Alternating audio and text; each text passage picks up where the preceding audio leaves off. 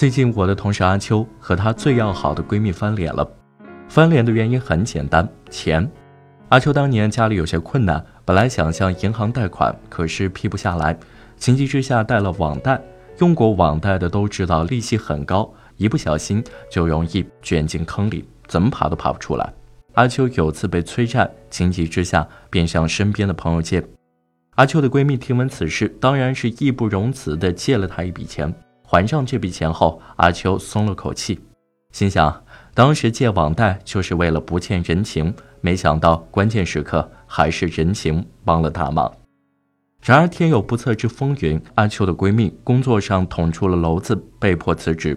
租的房子又到期了，一下子急需用钱，便找阿秋还钱。阿秋刚毕业没多久，一时间也周转不过来，便先还了一部分。闺蜜急了：“我借你的时候，二话不说就给你打款了，现在你呢？我明明看到你到处旅游，怎么可能没钱借给我？”阿秋听了这话，有苦说不出：“我那是出差呀，这些年你一直说我们是雪中送炭的情谊，现在都忘了吗？”阿秋无语，不是最好的朋友吗？如果想到你借我钱那么斤斤计较，当初也不向你借。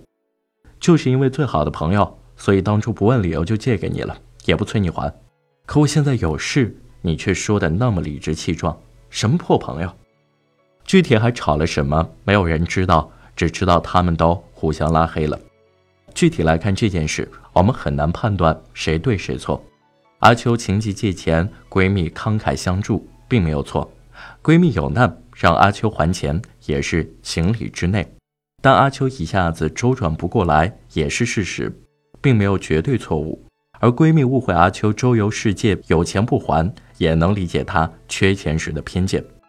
很多人认为人情能把事情价值最大化，但阿秋觉得，对于网贷来说，可以省点利息。网贷的利息毕竟可以用钱来衡量，可人情贷的利息有时候比网贷更要命。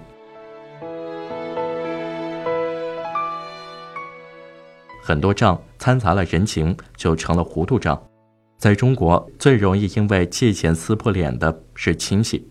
网上看到一个故事：二零零九年上大学，爸爸脑血栓住院，二姑家勉强借了三万元。二零一四年结婚的时候，终于还清了三万元。二零一五年，由于贷款买房，家里没有多余的存款，二姑来家里借钱，说要买房，张口十万。迫于之前向二姑借钱欠下的人情，我们东拼西凑，勉强凑齐了五万。结果二姑嫌少，翻脸不认亲，到处说我们不知恩图报，路上遇到他也不打招呼，这让我很痛心。表弟上大学，我出了两千。二姑搬家的时候，我们帮忙扛东西。表弟出去玩麻将，有次表弟被人坑了，钱包丢了，我二话不说，把卡里仅剩的八千元借给他。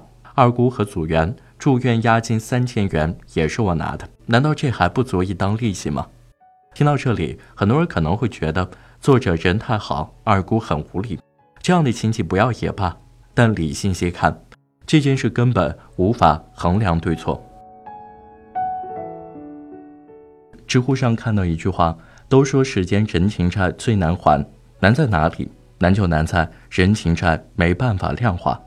即使经济上清偿了，在亲情和所谓的中国式恩情的纠缠里，永远没有两清的时日。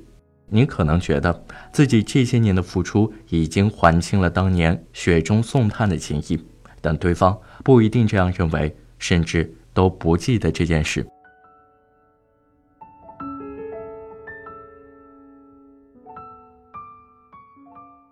人情债从来不只是一个数字那么简单，物质生活里有很多货币，有形的、无形的。钱是最简单的数字，人情最难量化。世事沉浮，人心微妙变化，糊涂账会更复杂。过去家里也曾向亲戚借了五万元，两年后还了全款，还给了一个大红包，本来是挺好的一笔交易。但后来这个亲戚生意不景气，就开始说一些耐人寻味的话。大过年的时候，他总会在吃年夜饭的时候提起一句话：“如果当年在那只股票放五万，说不定现在就有五十万了。”这种意味深长的话虽不明说，但听着尴尬。但细想，如果当年不是为了省那点利息，直接向银行贷款，或许就不会有这么尴尬的局面。有人算过一笔账，向银行借钱，按照十二期年利率百分之零点八算，那应该还的利息是四千元，每天十一块，少喝一杯奶茶，少吃一点零食，就够还利息了。向亲戚借钱，期限同样是一年，那么你要还的利息是中秋月饼礼盒五百元，端午粽子礼盒五百元，给亲戚孩子买玩具衣服，过生日一千元，过年送礼一千元，平时维护感情一千元。关键是这些利息不是本金还完了就没事的，很可能是长期。亲戚间的借贷收利息会显得冷漠。不收利息是在损害自己的利益，哪怕他在当下不在意，世事沉浮，旧账就会翻起。这个账算你头上，你承担不起。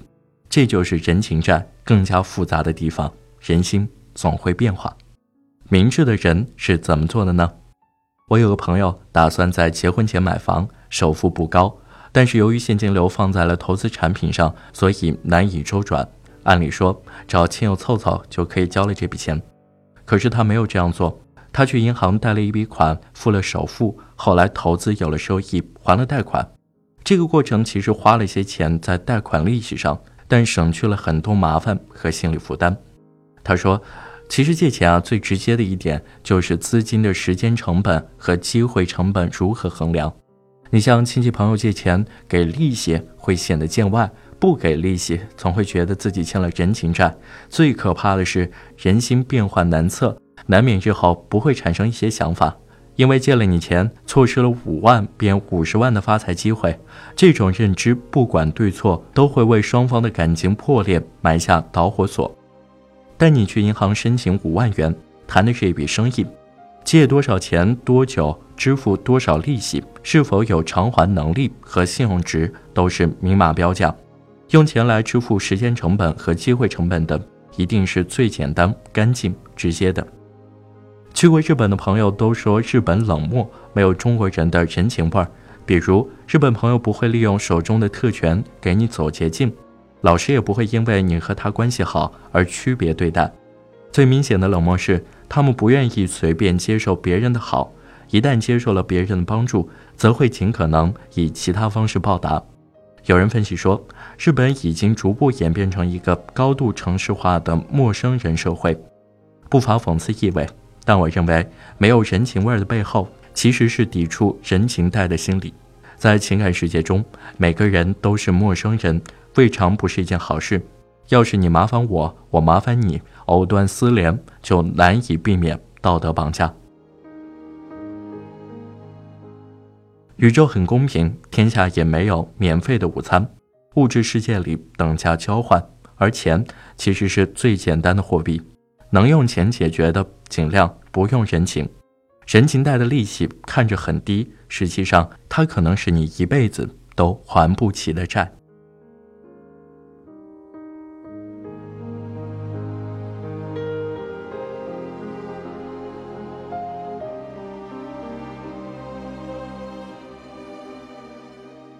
好了，这就是今天的节目。以上内容来自公众号“意见读书”，感谢你的收听，我们下期再见。